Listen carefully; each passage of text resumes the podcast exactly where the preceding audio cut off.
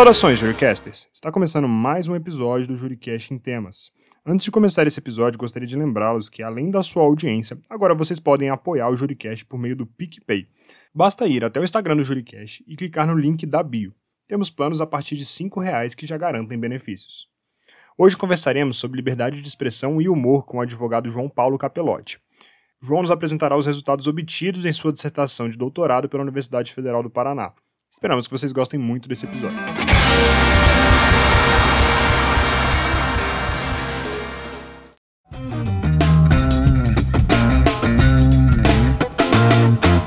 É, primeiramente, queria te agradecer por ter aceitado o convite agora em público, é, agradecer expressamente por ter aceitado o convite para a gente falar hoje sobre liberdade de é, expressão e humor. É, e antes de começar esse episódio, gostaria que você se apresentasse para os nossos ouvintes do Juricast, contasse um pouquinho é, quem é você, sua atuação, tanto no mundo do direito prático quanto do mundo do direito acadêmico, que eu sei que também você tem muita atuação no mundo acadêmico, então se apresente para os nossos convidados.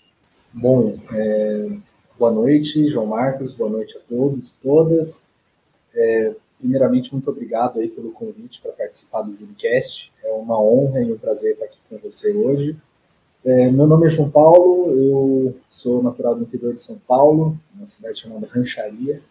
Eu fiz direito na Unesp, campus de Franca, e quando eu ainda estava na graduação, eu prestei mestrado aqui na Universidade Federal do Paraná, fui aprovado, me mudei para Curitiba, é, fiz um mestrado sobre um tema bem dogmático, que é o nexo de causalidade na responsabilidade civil, e depois, em 2012, eu ingressei no doutorado, falando sobre um tema que sempre me interessou, desde que eu era criança, que é o humor. Como o humor é percebido pelos tribunais e como conflitos entre liberdade de expressão humorística e direitos da personalidade são geridos pelo Poder Judiciário. Foi uma pesquisa que consumiu quatro anos, me levou para caminhos muito interdisciplinares. Eu passei a fazer parte da International Society for Humor Studies, a Associação Internacional de Estudos sobre Humor, é, onde eu aprendi muita coisa, aprendi muito sobre é, linguística, sobre aspectos psicológicos do humor, e onde eu coloquei é, um, um campo interessante para pensar minha pesquisa também de uma maneira fora da caixa do direito, né? tentar ver o que, que os outros campos do conhecimento teriam a auxiliar na gestão desses conflitos. E é, desde então, desde que eu terminei o doutorado em 2016, eu continuo pesquisando o tema, continuo escrevendo a respeito, e agora eu estou finalizando a transformação da minha tese em livro, que deve ser publicada uh, provavelmente no início do ano que vem. No momento, estou fazendo uma atualização de jurisprudência para contemplar os acordos que foram proferidos entre 2016 e agora, e espero é, que a obra possa vir a contribuir com esse tema que tem sido cada vez mais presente nos tribunais brasileiros. Show, show de bola. É, primeiro de tudo, a gente gostaria de saber como é que funciona essa advocacia voltada é, para a liberdade de expressão e para o humor, né? Porque eu vejo que não só também no meio acadêmico, mas eu vejo também que você opina também sobre algumas questões práticas. Existe uma advocacia voltada para esse meio do, dos humoristas, de defesa dos humoristas? E como é que ela funciona também, em especial? Olha, eu acredito que não exista uma advocacia totalmente especializada para gestão de, de casos envolvendo humor. Eu até gostaria, mas eu tive poucas oportunidades aqui na, no escritório de lidar com casos envolvendo humor. É, eu, de fato, trabalho há 11 anos no escritório aqui de Curitiba que defende os interesses de um grupo de comunicação aqui do Paraná o grupo GRPCOM, engloba o Jornal Gazeta do Povo, que engloba a RPC, que é a Retransmissora da Globo aqui no Estado, o Jornal Tribuna do Paraná, é, rádios, enfim, é um, é um conglomerado é, razoavelmente grande. Mas foram poucos os casos que envolviam humor mais diretamente. E um deles, que envolvia um meme, publicado pelo jornal, nós acabamos celebrando acordo com a parte contrária, então eu não pude testar a extensão do sucesso da minha argumentação, né? Mas é, eu trabalho mais cotidianamente com liberdade de informação jornalística, é, liberdade de expressão em sentido mais amplo, não só do humorístico. Então, a maioria dos casos aqui que nós somos chamados a fazer defesa dizem respeito a reportagens ou então artigos de opinião, mas são poucos é, que envolvem questões mais humorísticas. Eu vou ter em breve o julgamento de um caso que envolve uma crítica meio mordaz, meio ácida, feita por um antigo colunista do jornal. É, mas a questão do humor ela não é tão central neste caso. Assim. Acaba que outros aspectos do caso são mais proeminentes. Eles acabam chamando mais a atenção. Eu um, ainda não tive assim, uma oportunidade de atuar num grande caso envolvendo humor, assim, envolvendo algum humorista conhecido, por exemplo, mas é, obviamente que eu tenho aí as minhas impressões a respeito do que os advogados desses casos fizeram. Né? Muitas vezes eu acho que eles foram por um caminho interessante, outras vezes nem tanto, mas eu analisei essas decisões mais de um ponto de vista acadêmico do que propriamente é, profissional de advogado.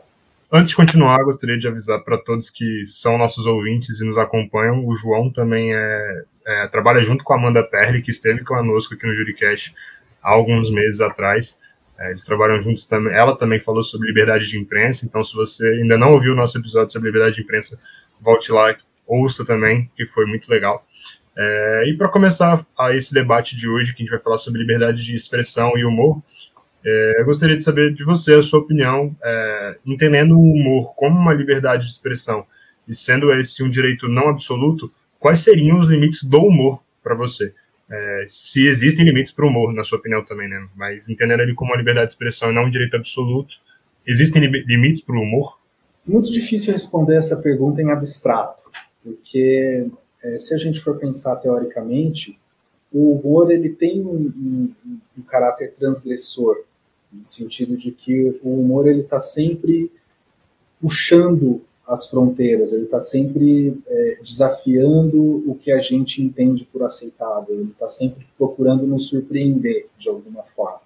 Então, é, interditar a princípio que o humor trate de determinados assuntos me parece é, insustentável do ponto de vista teórico.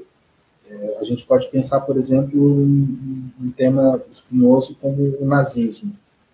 Não seria possível humor a respeito de nazismo, mas se a gente for pensar bem, é, filmes, por exemplo, como A Vida é Bela, é, eles acabam colocando e uh, mostrando a situação do, do, dos campos de concentração, eu não diria de uma forma engraçada, mas o, o mote do filme é justamente é, como que um pai é, faz com que uma experiência tão traumática e tão pesada é, seja disfarçada para o filho dele.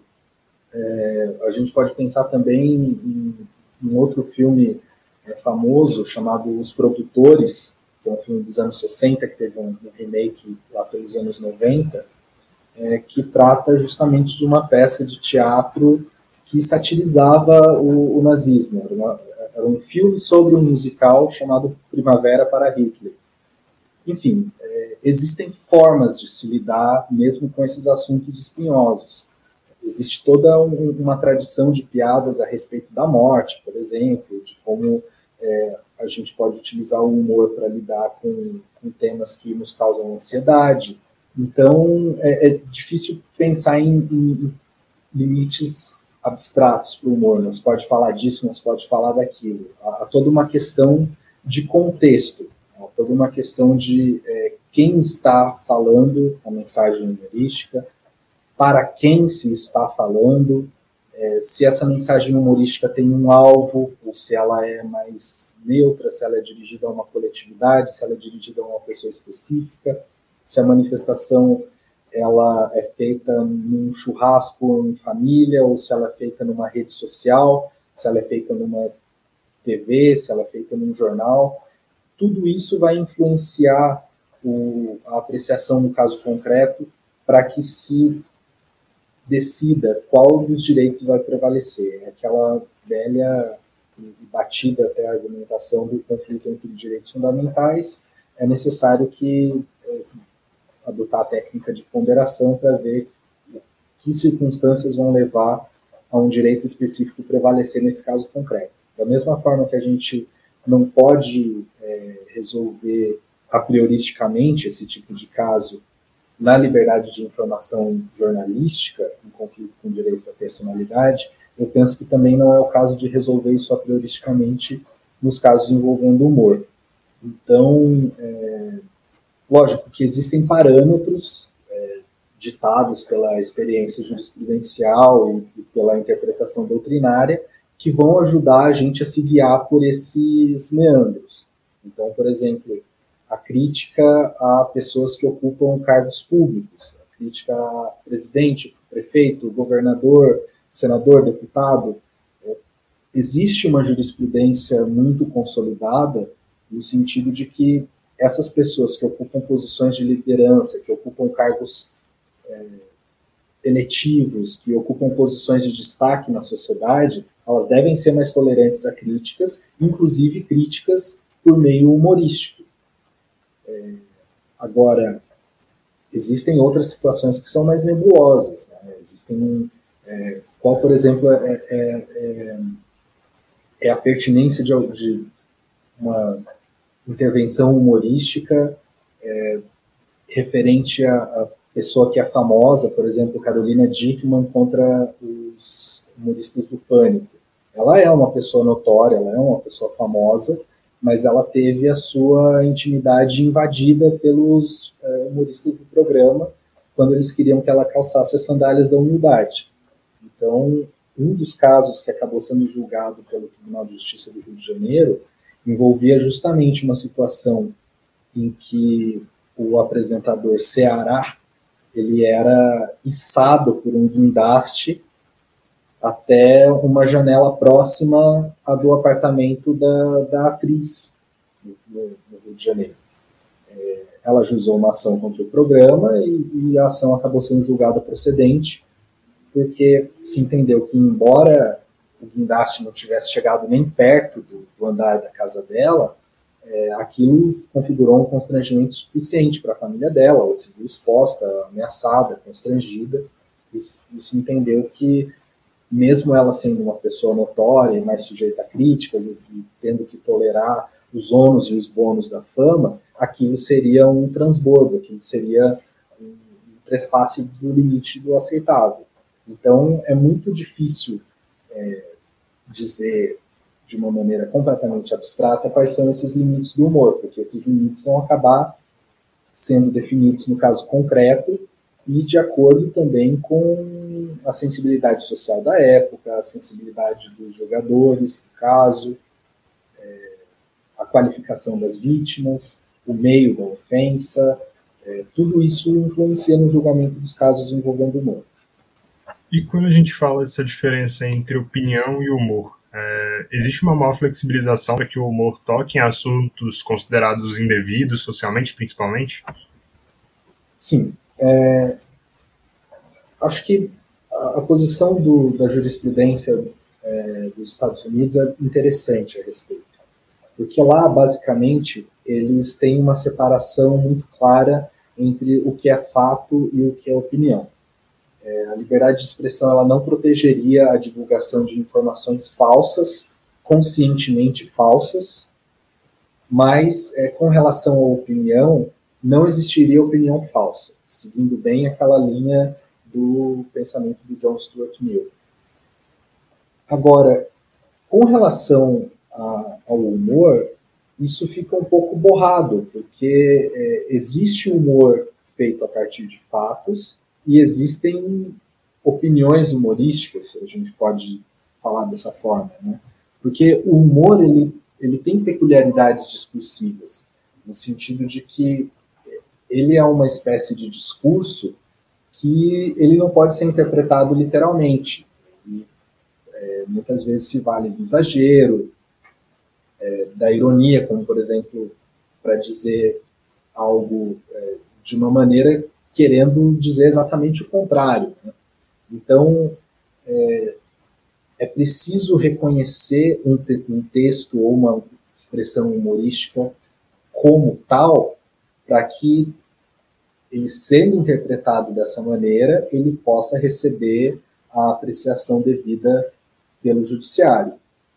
É, no Brasil, essa separação entre fato e opinião, ela é um pouco mais diluída, porque o nosso judiciário, a partir da interpretação que faz da nossa Constituição, não alberga tanto essa ideia de que é, não existe opinião falsa.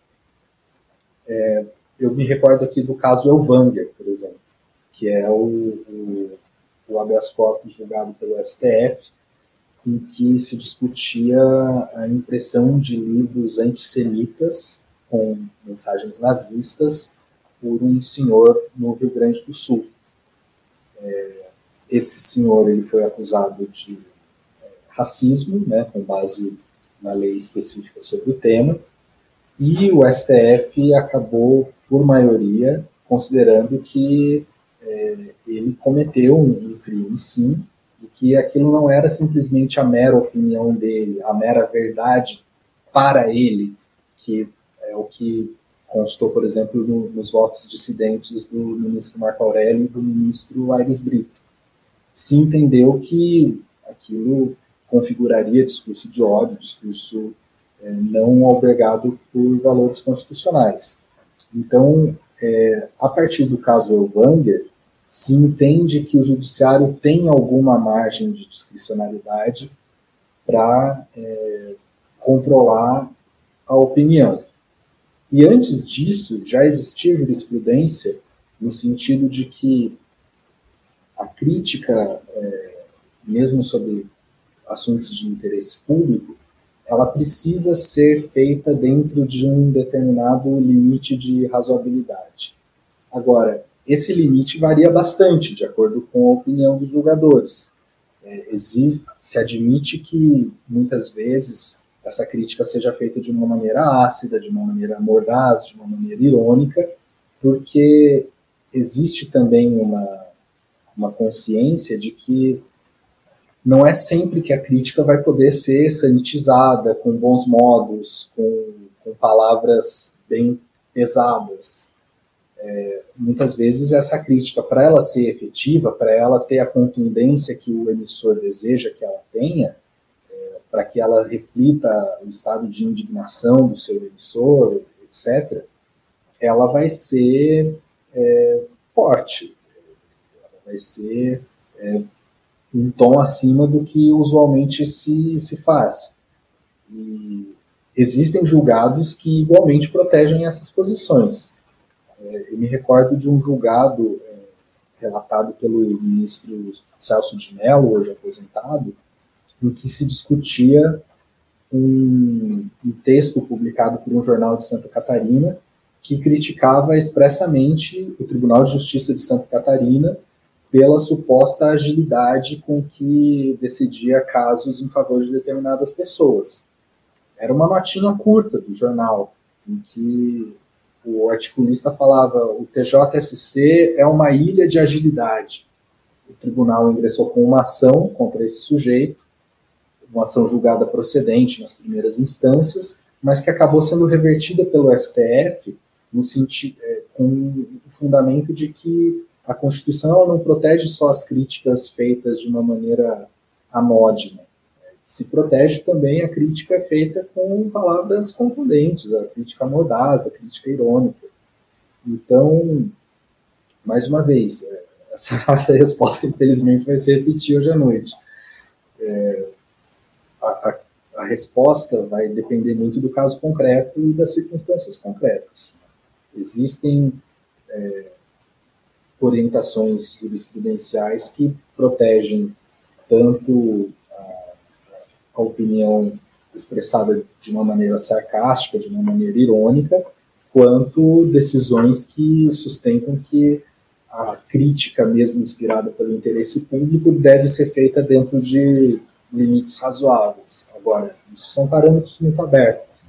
Eu tendo a endossar muito mais essa primeira orientação de que é, a liberdade de crítica deve ser tão ampla quanto possível, mas não é sempre que a gente vê nos tribunais. Existem decisões que eu considero uh, criticáveis por esse aspecto de, de não conferir a devida proteção à liberdade de crítica.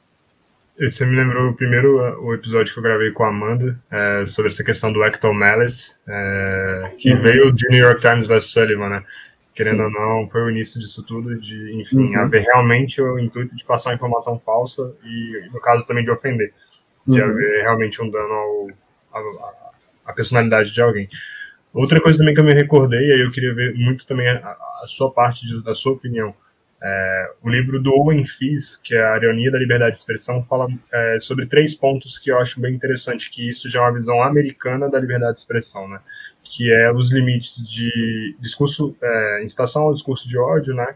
De incitação ao ódio, o, a pornografia infantil e uma questão relacionada à propaganda eleitoral, salvo me engano.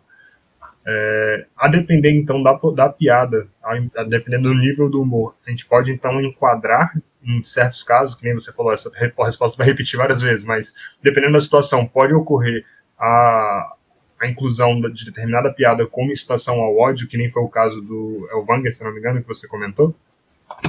É, o caso Elvanger não dizia respeito ao humor, né? Ele não, ele não se pretendia engraçado, né? simplesmente continha lá mensagens antissemitas, falando que os judeus estavam por trás de uma grande conspiração mundial, etc., nos delírios ali. Agora, a gente vê na jurisprudência brasileira, principalmente, vários casos recentes de pessoas que, a pretexto de fazer humor, elas continham um discurso xenofóbico contra é, nordestinos, por exemplo. Você deve se recordar de um caso é, mais ou menos recente de alguém que fez uma postagem, se não me engano, no Facebook, ou no Instagram, ou no Twitter, eu não, não me lembro bem da rede utilizada, mas que ela continha é, comentários muito depreciativos sobre, sobre nordestinos. E o Ministério Público Federal ingressou com denúncia criminal contra essa pessoa essa denúncia acabou sendo acolhida pelo judiciário e a, a pessoa teve que prestar serviço à comunidade, se não me engano. Essa foi a, pena. Mas é, essa, essa definição de quando é discurso de ódio e quando é humor aceitável, ela muitas vezes é muito tênue. Muitas, existe toda uma, uma linha de humoristas que se diz perseguida, que se diz tolhida pelo politicamente correto. Eu acho que existe, de fato, assim, muitas vezes uma, uma certa patrulha sobre o que se diz, sobre um exagero no sentido de, de não tolerar o mínimo grau de, de ofensa ou de, de não diria menosprezo, mas é, existe um componente de certa agressividade no humor. Existe um. isso é inclusive o, o, que diz uma das teorias clássicas do humor que remonta a Aristóteles, que o humor ele vai quase sempre rir de alguém, ele vai o humor surgiria quando nós nos percebemos em posição de superioridade em relação a outra pessoa. Isso já que diz é Hobbes. Mas é, existe um certo caráter às vezes agressivo no humor, existe, existe um dente. Então, muitas vezes a tentativa de tolher a manifestação humorística pode ter o efeito de que é, os humoristas não arrisquem, no sentido de que eles não ousem e muitas vezes eles não, não encontrem a graça, né, no sentido de que eles não nos surpreendam, eles não testem é, os nossos limites, que a gente já saiba o que o humorista vai falar e, e com isso a, a, manifestação perde a graça. O que a gente tem que considerar também é que a sociedade ela se transforma. Então, 150 anos atrás, a, a, escravidão era tida por muitas pessoas como algo natural, como algo pertencente à ordem natural do mundo, como algo é, protegido por um, pelo sistema de, de, pelo consenso do que a, a sociedade considerava aceitável. E hoje a gente sabe que isso é inaceitável, mas é, existe um, uma, uma não necessariamente uma evolução sempre, mas existe uma alteração do que a sociedade considera aceitável. E quando a gente estuda o humor, a gente deve estar muito atento ao, ao, à sensibilidade social do momento. Então, é, é graças ao politicamente correto que a gente baniu determinadas expressões do, do uso é, vocabulário cotidiano. Então, é, expressões ofensivas a, a, pessoas negras, por exemplo, expressões chulas, assim, do, tipo é, crioulo, por exemplo, não, não, se considera isso mais aceitável, justamente porque a, a sociedade se alterou nesse aspecto. É, e isso é um aspecto positivo do politicamente correto, no sentido de que é, determinadas palavras já não têm um uso entendido como aceitável. Agora, é preciso fazer uma ponderação é, se muitas vezes há, não há um excesso no que o, o, o politicamente correto vai se insurgir. É, é uma questão muito delicada. Como sempre, isso vai depender do, do caso concreto. João, a gente recebeu aqui uma pergunta do grandíssimo professor Flávio Roman, que já também esteve aqui no Juricast. Ele, a gente falou sobre a autonomia do Banco Central, ele é procurador do Banco Central, ele acabou de mandar aqui para a gente. Boa noite, João. João, vou aproveitar para fazer uma pergunta. A condição da pessoa que é objeto da piada pode justificar uma maior indenização? O fato dela estar fragilizada, por exemplo, lembra o caso de uma atriz que estava grávida é, nesses seus estudos, principalmente jurisprudenciais que você falou que está trazendo, principalmente no seu livro, você tem visto essa, esse aumento, essa majoração do, do valor de condenação em relação a essas, esses cenários de pessoas fragilizadas, ou então é, a condição de uma pessoa justificar um aumento da, da, da condenação? Olha, com relação a pessoas grávidas especificamente, eu não me lembro de nenhum caso nesse sentido. Até se, se eu acho que ele se refere ao do Rafinha Bastos, se eu não me engano. Ah, o da. Vanessa Camargo. Isso, Mas eu acho que isso, é, salvo engano, isso não foi é, utilizado como um dos fundamentos do, do da decisão.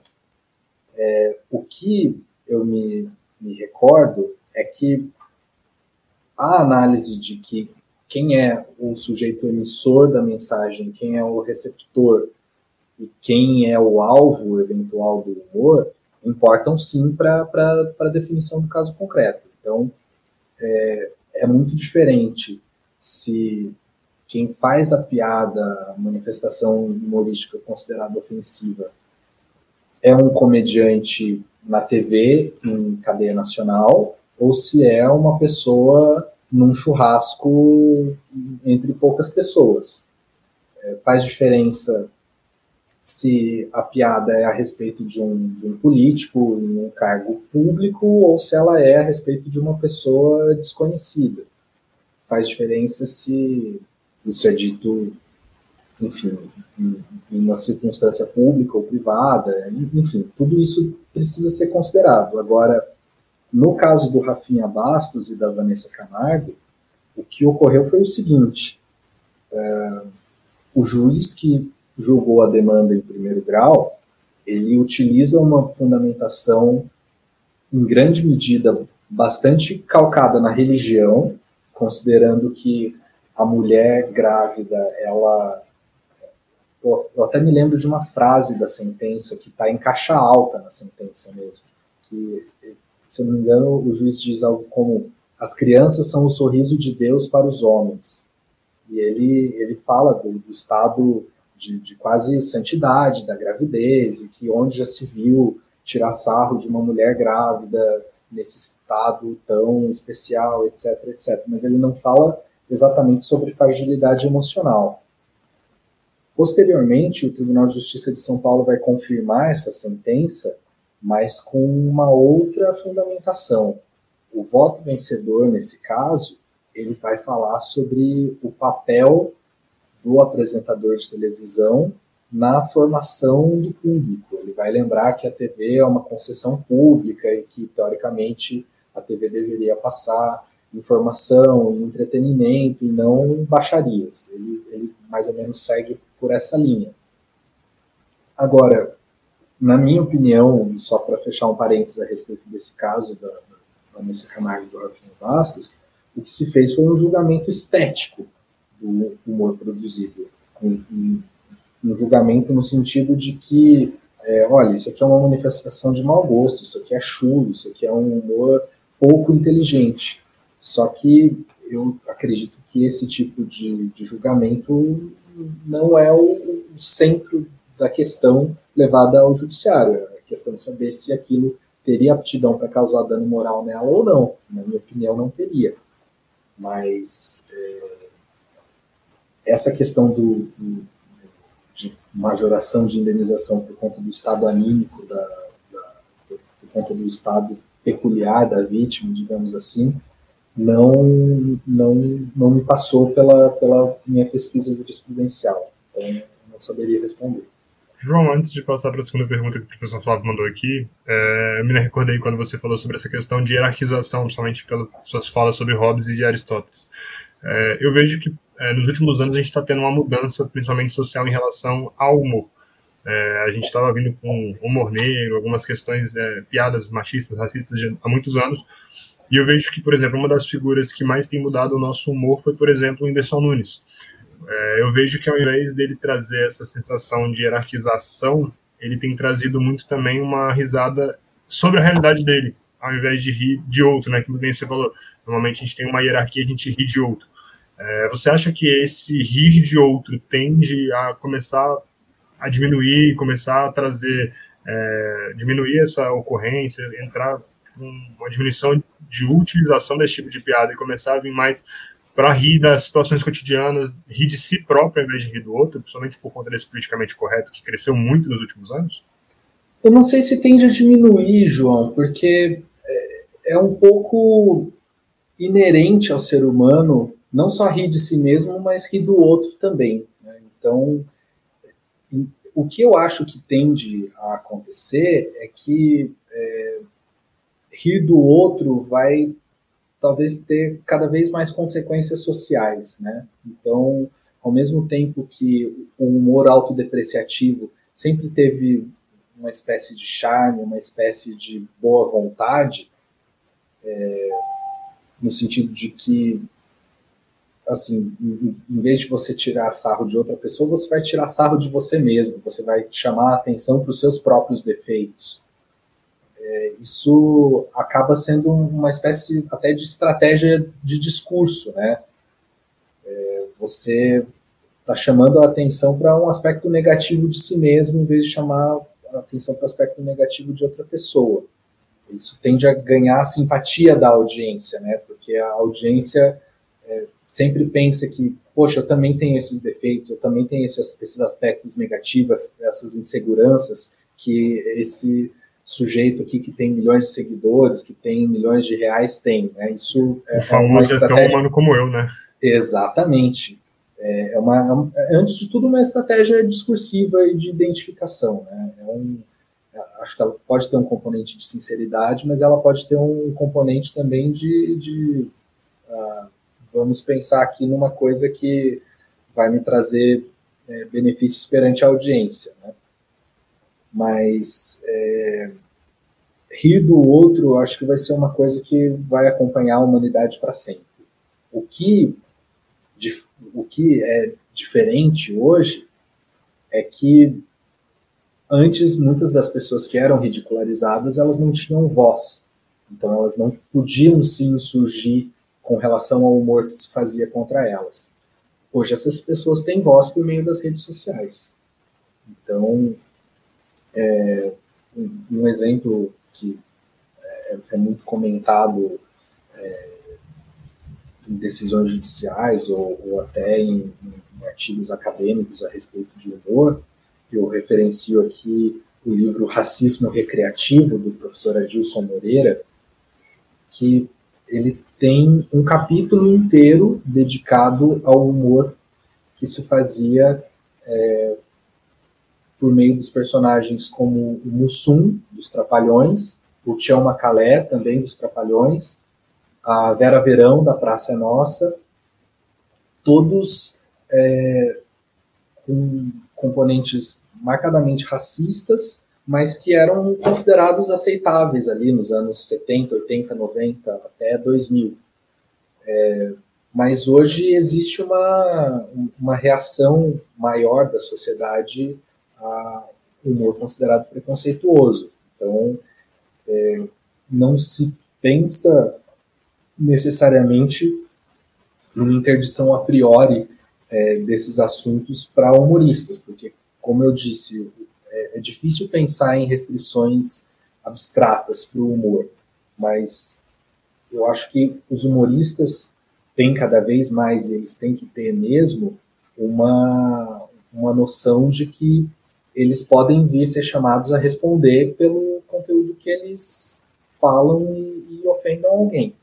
Então, eles podem continuar a fazer memes, é, posts no Twitter, etc., com, com conteúdo é, racista, mas eles vão saber que muitas vezes a opinião pública vai se voltar contra eles por causa, por causa disso. E dependendo do, do, do grau de ofensividade dessa manifestação, isso pode gerar, inclusive, consequências penais, como é o caso que eu referi na, na resposta anterior da, da, menina lá que tinha discurso xenofóbico contra nordestinos. Saindo só um pouquinho, só saindo um pouco antes da, dessa questão de discurso preconceituoso, racista, enfim, saindo um pouco desse tema, o professor Flávio perguntou: e as trollagens das redes sociais? Já temos algum precedente? aquelas brincadeiras, às vezes, de mau gosto, de susto, fingir que vai assaltar, ou qualquer algo do gênero. A gente já tem algum precedente relacionado a esse, essas trollagens? Com relação à trollagem especificamente, eu não me lembro, mas a gente tem muito precedente com relação a pegadinhas. Então, tem muito acórdão referente a pegadinhas do pânico, do Topa Tudo por Dinheiro, entre outros programas que se faziam uso desse, desse tipo de expediente. E as decisões são basicamente dois tipos, é, é, três tipos, vamos lá. Primeiro, é, não autorização para veiculação das imagens. Então, em várias das decisões, simplesmente o fato das pessoas que, que foram vítimas das pegadinhas não terem autorizado a, a captação da imagem delas, isso foi o motivo da, da concessão da indenização. Como que as emissoras passaram a tentar superar isso? Por meio de tarjas ou borrões no rosto dessas pessoas para que elas não fossem identificadas. É, não é sempre que esse argumento funciona. Muitas vezes, a, a mera veiculação de uma imagem, mesmo com um borrão, mas que permita a identificação da pessoa de alguma forma, já é entendida pela, pela jurisprudência como algo passível de indenização. Segunda vertente de casos envolvendo pegadinhas. É, situações em que a esfera física das pessoas é agredida de alguma forma. Então, a gente tem casos, por exemplo, tinha uma mulher que estava andando na rua e despejaram baratas vivas em cima dela. Essa mulher veio a calhar, vinha né, de, de ter de fato um histórico de fobia de baratas. Então ela, isso foi agravado sensivelmente nela, isso foi reconhecido por meio de perícia e no fim ela ganhou uma indenização altíssima, porque ela, ela desenvolveu traumas psicológicos severos por causa da pegadinha mas também eh, tem casos em que tinha um Papai Noel que teve as roupas arrancadas pelos apresentadores do Pânico, teve um outro engraxate que teve terra atirada no rosto. É, quando a esfera, quando o corpo das pessoas é invadido ou agredido de alguma forma pelas pegadinhas, se entende que se ultrapassa um limite porque não existe esse consentimento prévio, porque a pegadinha não, não tem como você ter o consentimento prévio, né? porque a pegadinha ela é construída em cima da surpresa. Você me lembrou, falando do pânico, de uma pegadinha que eu acho que essa, se fosse comigo pelo menos, ia ser 100 mil reais para cima de indenização. que eles, eles deixaram o Gui, esqueci o sobrenome dele, Guilherme, alguma coisa, é, bêbado, beberam, botaram ele para beber a noite toda, entrou quase em coma alcoólico, botaram ele dentro do avião e jogaram ele para saltar de paraquedas desmaiado. E ele acordou no meio do voo. Essa, sem dúvida, na hora que eu olhei para aquilo, eu falei: nossa, isso se fosse com alguém que não fosse do humor, fosse realmente uma pegadinha com a pessoa de fora do pânico, nossa, isso aí ia ser totalmente inconcebível. É. Eu acho que para ele que é do humor, é não, vou deixar de boa porque eu sou do humor, eu também queria ter um pouco mais de flexibilidade. Uhum.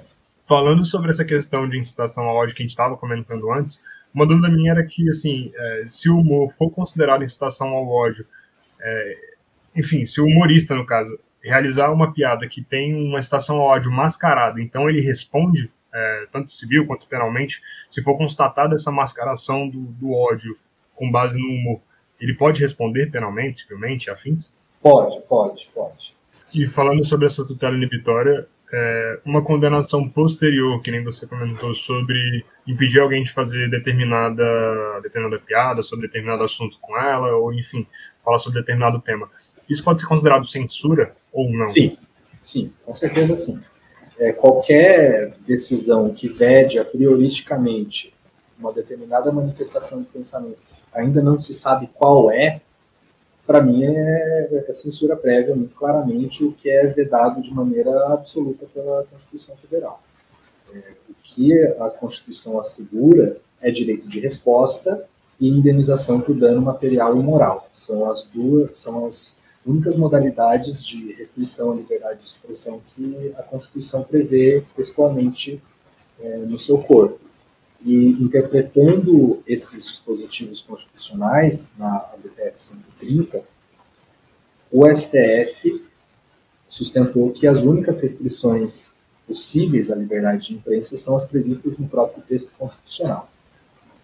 É, lamentavelmente, o que a gente vê muitas vezes em decisões que concedem medidas censórias é o disfarce dessas medidas por meio de expressões mais neutras. Então, é, tanto os autores das ações como algumas vezes os magistrados, eles não usam a palavra censura, mas eles pedem tutela inibitória, eles pedem enfim, outros, é, utilizam outros subterfúgios para obter esse mesmo resultado. O que eu acho que é possível é de que cada manifestação considerada ofensiva tenha como consequência uma ação indenizatória. Agora, não se pode impedir pura e simplesmente que um determinado humorista fale de um determinado assunto ou faça uma determinada charge. Isso é, é comportamento sensório, na minha opinião. Mas aí, nesse caso, não seria uma, uma coibição de um ato ilícito? Porque, assim, tendo uma tutela que coíbe determinado ato que já foi considerado é, ilícito pela responsabilidade civil, não seria simplesmente coibir uma, a repetição daquele ato ilícito, em, em, teoria? Mas você não sabe o que, que ele vai falar antes, né? Você está condenando uma determinada manifestação, está pressupondo que ela vai ser ilícita antes de ela ser exteriorizada. Né? A liberdade de manifestação do pensamento, ela tem aí em seu cerne a manifestação. Então, o que o sujeito pensa e não exterioriza não, não interessa tanto ao direito. Agora, é, eu acho que essas manifestações, por mais, por piores que tenham sido as declarações de uma determinada pessoa, é, eu acho que ela não pode ser simplesmente proibida de, de fazer humor com, com, com determinado assunto. No caso, por exemplo, agora do, do Márcio Smelling contra o Danilo Gentili, contra o Marcos Veras, é, a respeito daquelas acusações de assédio que pesam contra ele, o que ocorreu foi que esses dois humoristas fizeram é, comentários em suas redes sociais a respeito das denúncias feitas pela Dani Calabresa. o Marcos Veras de uma maneira mais séria, né, de, simplesmente é, dizendo que acreditava na, nas denúncias e, e, criticando o Márcio Melling, e o Danilo Gentili de uma maneira mais uh, tendente a ironizar a situação mesmo, a ironizar sempre, né? É, a ironizar a posição de poder do Melling na, na, Rede Globo, é, enfim, ele fazia um, uma piada visando realmente a, a acertar, a, a, machucar o Melling. É, mas as ações do Melling contra o Danilo Gentili acabaram sendo julgadas improcedentes, em primeiro grau, em decisão mantida pelo PJ de São Paulo, e o fundamento dessas decisões é justamente o fato do Márcio Melling ser uma pessoa pública, uma pessoa que deveria estar mais sujeita a críticas, que é, as críticas do, do Gentili tinham é, um teor humorístico, mas elas diziam respeito a um assunto que estava sendo comentado nos jornais, na imprensa de uma maneira geral, também de uma forma séria. É, não se poderia impedir que esse assunto fosse comentado também de uma maneira humorística.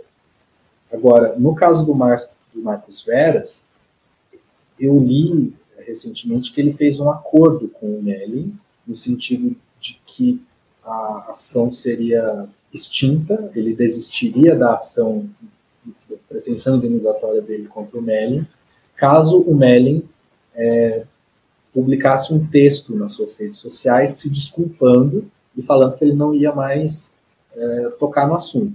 Embora isso tenha também, de uma certa maneira, um certo componente de tutela inibitória, né, porque o, Melling está se comprometendo a não tocar mais no assunto. O Melling não, o Marcos Veras.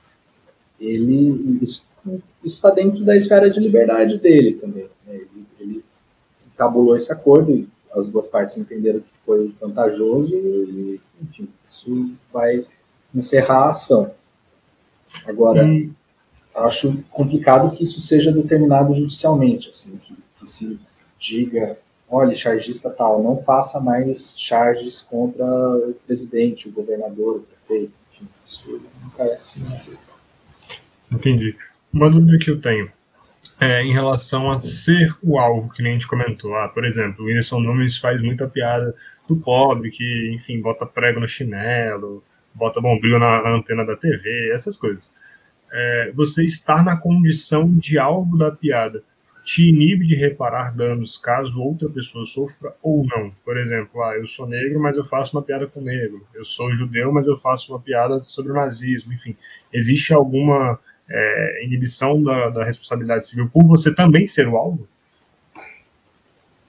Não necessariamente. O, o, que eu, o que eu já vi na jurisprudência são casos em que humorista fez uma piada genérica com um grupo e aí uma pessoa, um indivíduo, requereu reparação, argumentando: olha, eu faço parte desse grupo, então essa piada me ofendeu. As respostas para esse tipo de situação têm sido dúbias, mas na maior parte dos casos se entende que se a, a piada é genérica a uma classe, ela não pode ofender uma pessoa específica. Então, é, eu, me lembro de, de, charges, assim, até um pouco racistas de mau gosto, que foram publicados um jornal do Rio Grande do Sul. É, um sujeito que era negro ajuizou uma ação querendo reparação de danos, e a ação acabou sendo julgada improcedente porque se entendeu que a charge era genérica, que ela não dizia especificamente a ele, a, essa, a esse sujeito específico.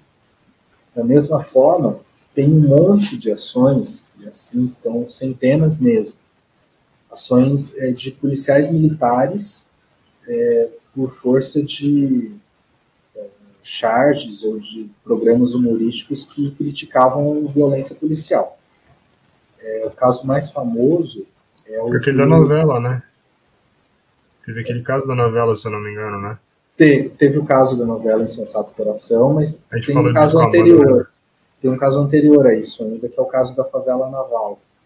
É, lá em 1999, é, é, passou no Jornal Nacional, foi um grande escândalo nacional, é, policiais que faziam uma barreira na entrada de uma favela em Diadema, na Grande São Paulo, e extorquiam os moradores que passavam por ali.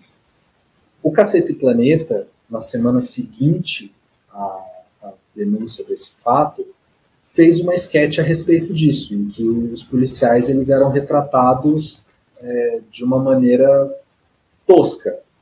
E como resultado, 79 ou 76 policiais de Diadema ingressaram com ações contra a Globo. E todas as ações foram julgadas improcedentes, porque aquilo não era uma representação específica do policial A, B ou C, era uma representação, era uma crítica genérica à polícia de Diadema que havia se envolvido nesse tipo de situação horrorosa.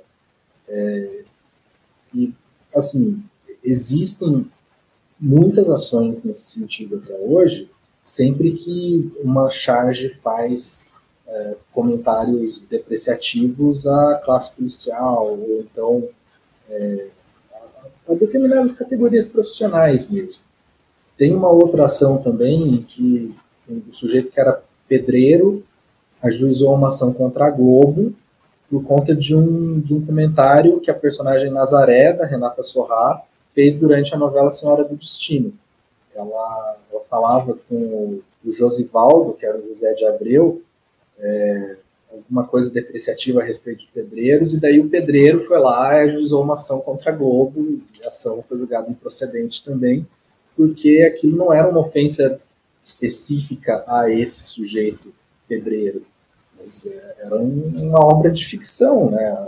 Não se pode é, exigir que as profissões sejam é, retratadas sempre de maneira imaculada pela TV.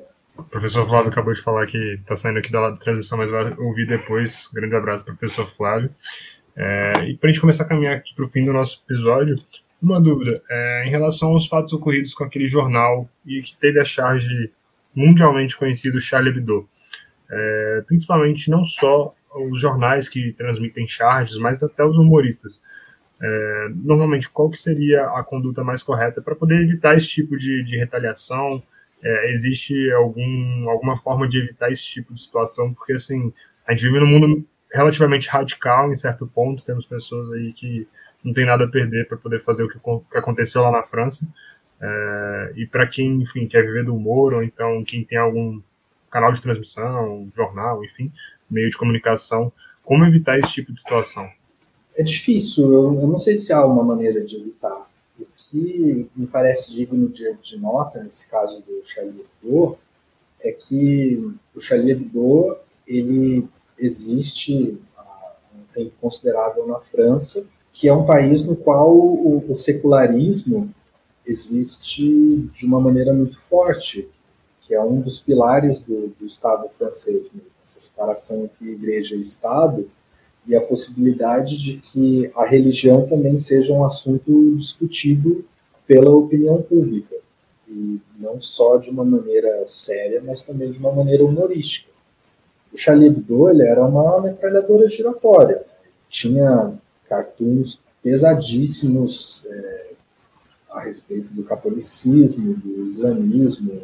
E depois do atentado no Charlie Hebdo, a população francesa fez filas nas bancas dos jornais para comprar exemplares é, da revista, justamente porque se entendia que aquilo era um bastião nacional, aquilo era um, uma corporificação do que é, a liberdade de expressão significa para o povo francês. Eu acho que essa acolhida institucional do Charlie pela população francesa pela hashtag Jesus Charlie, eu acho que ela é muito mais representativa assim, do, do valor que a liberdade de expressão pode ter é, do que qualquer outra coisa. Se isso poderia ter sido evitado por maiores medidas de segurança do Charlie Hebdo, pode ser que sim, mas é, o Charlie Hebdo ele, ele não iria baixar o tom, né? ele não iria ele não iria moderar as suas palavras por conta do, de um potencial risco, assim, para se ver livre de um potencial risco de, de atentado. Né? Tanto que, um pouco depois do, do, atentado, o número seguinte deles continha já um, uma charge muito pesada, muito explícita, dando a entender que eles continuariam seguindo a mesma linha. Pode ser que hoje eles não tenham tão, tanto destaque quanto já tiveram assim, no auge dessa crise, ou então quando é, surgiu algum cartão mais polêmico, possível, né? Não é possível estar na crista da onda o tempo inteiro. Mas é, aqui no Brasil, eu acho que as pessoas ainda não valorizam é, de, da maneira devida as facetas da liberdade de expressão. Então elas valorizam só a liberdade de expressão como se ela não pudesse ter nenhuma consequência, o que também está errado. Mas eu acho que, não sei se caso Charlie Hebdo fosse no Brasil, eu não sei se a gente teria uma reação dessas da população fazendo fila nas bancas de jornal para comprar um exemplar. Talvez o contrário, né? Exato. E uma dúvida, você sabe qual foi o desfecho daquele caso? Porque eu mesmo não, não, não conheço. Teve algum desfecho ju, é, judicialmente, né? Do Charlie Hebdo? Sim, sim. Eu não me recordo.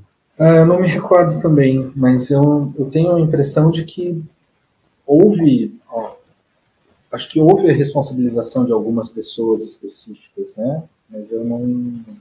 Mas por não... parte do atentado ou por parte do, do, atentado, do jornal? Ah, do tá, do atentado. Ah, não. Então, show de bola. João, é, para quem gosta desse tema, que nem o professor Flávio estava comentando, que gostava muito, mas conhecia muito pouco, quais são as literaturas que você recomenda para quem gosta de liberdade de expressão de forma geral e direito humorístico? E literatura, não só livros que você conhece, mas também se quiser aproveitar e fazer seu jabá também, livros seus, fica à vontade. Olha, sobre liberdade de expressão de uma forma geral, tem até bastante coisa, né? Você citou, por exemplo, essa obra do professor Owen Fiss, A Ironia da Liberdade de Expressão, que é muito interessante, é, que ela vai procurar desmistificar essa visão assim completamente liberal que predomina nos Estados Unidos a respeito da liberdade de expressão. Né? Nesse livro, o professor Owen Fiss fala da necessidade de maior equalização, é, na necessidade de dar maiores meios para que todas as vozes na sociedade sejam ouvidas, porque caso se, se mantenha esse, esse aspecto de neutralidade absoluta do Estado, as vozes com menor alcance não vão ser ouvidas e a intenção do livre mercado de ideias, de que a sociedade debata de uma forma plural é, todas as vozes, não vai ser é, alcançada. Agora, sobre liberdade de expressão humorística, é, a literatura ainda não é muito ampla. É, a minha tese, ela tenta suprir uma, uma certa lacuna nesse, nesse campo, mas ela está em fase final de preparação para publicação, deve sair no início do ano que vem, provavelmente. Mas já existe no mercado um livro é, que também é, é, fruto de uma tese de doutorado defendida na USP, pelo professor Tom Alexandre Brandão, que é juiz de direito, se não me engano, da segunda vara civil de São Paulo. O Tom, ele também aborda os limites do humor. Né? O livro se chama Rir e Fazer Rir, uma abordagem jurídica dos limites do humor. É, em inglês, eu recomendaria um livro chamado Guilty Pleasures, da professora Laura Little, da Temple University, que trata também, é, o livro se chama é, Guilty Pleasures, Comedy and Law in America. Então, é, ela faz aí um, um, apanhado bem interessante de, das possíveis intersecções entre direito e humor, não só casos judiciais envolvendo humor, mas também uh, o humor sendo utilizado pelos juízes nas decisões judiciais e humor sendo é, humor contra é, juízes, contra advogados, o, o, humor que se faz tendo como matéria-prima o direito. O livro é, tem essa tripartição que é bem interessante. Essa mesma tripartição também está numa obra coletiva da qual eu participei, chamada Judges, Judging and Humor. É uma obra da Palgrave Macmillan, coordenada pelas professoras Jessica Milner Davis e Sharon Roach Conlow. Um, eu tenho alguns escritos a respeito de, de, temas assim mais atuais de humor que foram publicados na plataforma de senso.org, que é uma plataforma de é, iniciativa do Internet Lab, que é um centro de pesquisa independente em direito e tecnologia. Então lá, por exemplo, comentários a respeito é, do caso do, da censura ao Porta dos Fundos, por conta daquele especial de Natal, é, comentários a respeito de é, repercussão de um, um, vídeo aqui de, referente a uma, uma vereadora de Curitiba, é, casos referentes à irmã Zuleide, por exemplo, que é um perfil humorístico na internet. Eu tento tratar dessas questões assim mais contemporâneas nessas colunas que eu é, fazia para essa plataforma. Então, aí, essas seriam, a princípio, as minhas dicas de leitura. Em termos de cinema, uh, eu recomendaria na Netflix agora um especial chamado Inside, feito por um ator chamado Bo Burnham, que é um ator que, isolado em casa durante a pandemia, ele gravou um especial humorístico com músicas que eu achei muito boas, que ele mesmo compôs e fez os arranjos, tudo, que refletem, assim, sobre o próprio papel do humorista na sociedade, sobre é, os limites éticos do humor, é, tudo de uma maneira, assim, muito lúdica e que eu achei muito inteligente. Um filme mais clássico, que eu não sei em que plataforma tá, mas que eu assisti já há algum tempo, eu recomendaria O Povo contra Larry Flint, do Milos Forman. É um filme de 98, se eu não me engano. O Flint é um gênio do, da liberdade de expressão. O cara movimentou até a Suprema Corte americana para falar é, de liberdade então, de expressão. O, o filme recria o conflito entre o Larry Flint e, o, e um pastor que foi alvo de uma, de uma sátira impiedosa do Larry Flint que acabou sendo julgada pela Suprema Corte dos Estados Unidos. O filme recria não só o processo judicial, é, o advogado do Larry Flint, no caso, é interpretado pelo Edward Norton, Walter Isaacson, um, mas também todo o background, tudo que levou a isso, a esse conflito, e como o judiciário dos Estados Unidos lidou de uma maneira surpreendentemente conservadora é, com o problema durante a maior parte do, do processo. É um filme bem interessante é, que eu também recomendo para quem se interessar por esse assunto. A decisão da Suprema Corte lá acho que não aconteceria aqui, provavelmente, né? Porque... Não, não, eu duvido também. aqui a, a sátira com, com Larry, do Larry Flint foi loucura. É, Mas... muito pesado. Mas, João, muito obrigado por ter aceitado o convite e ter vindo até aqui. É, Para quem não tem contato com você, quem te conheceu aqui pelo episódio, vou deixar você com suas razões finais e também para comentar sobre suas formas de contato, beleza? Tá. É, eu sou uma pessoa meio fora das redes sociais, eu não tenho Instagram, não tenho Facebook. A única rede social que eu tenho é o LinkedIn.